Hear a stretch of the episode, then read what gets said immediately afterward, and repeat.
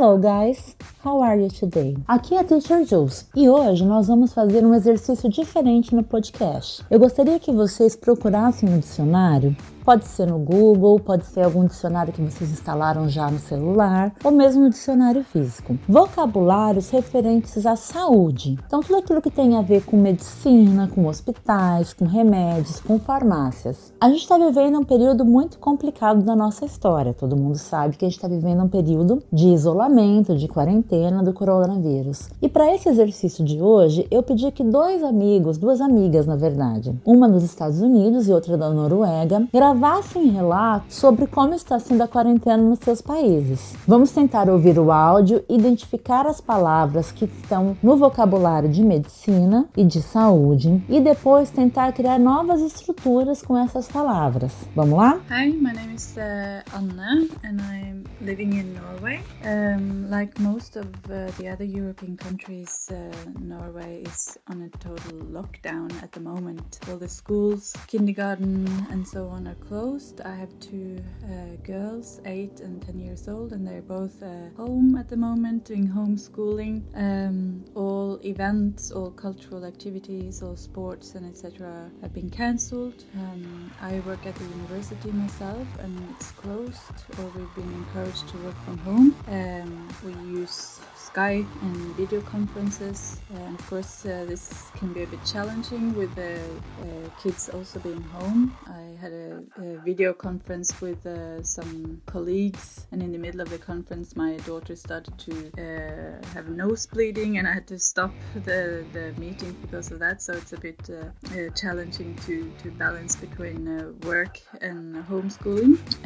people are worried, of course. Italy and Spain, which are the worst affected countries at the moment, they are not that far away. many Norwegians they go to Spain for holidays, and I think many of the people that have been that are um, now sick. They came from holidays uh, uh, in Spain and also Austria. Um, at the moment, there are around 2,000 uh, people that are sick or they have um, they have the virus, uh, as we know, and eight people have died. This uh, since there are uh, around five and a half million people living in Norway, the number is relatively high compared to other countries. but I still feel it's more or less under control control. Uh, so I think uh, mostly people here, what they are worried about now uh, are their jobs and also their private economy. Uh, the tourism business is, of course, uh, struggling a lot, and a lot of uh, or Norway's dependent on the tourism. Um, a friend of mine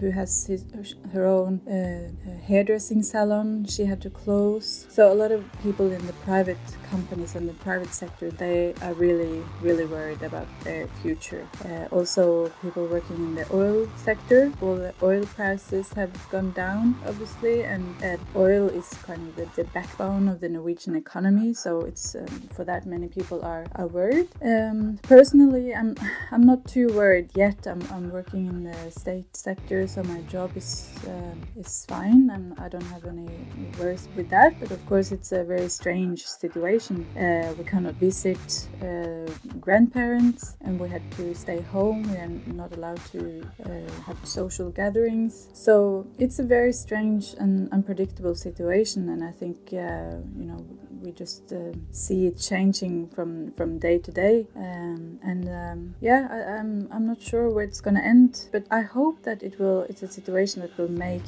people appreciate and maybe think a little bit more uh, about their lives and their needs, and also that it may cause some changes in the long run that can uh, benefit us all. For example, that we stop uh, traveling so much and polluting so much, and that we think in alternative alternative ways of, of meeting across uh, borders. So hopefully, uh, when all this has passed, I hope that um, uh, it also have kind of changed changed us for the better. I hope.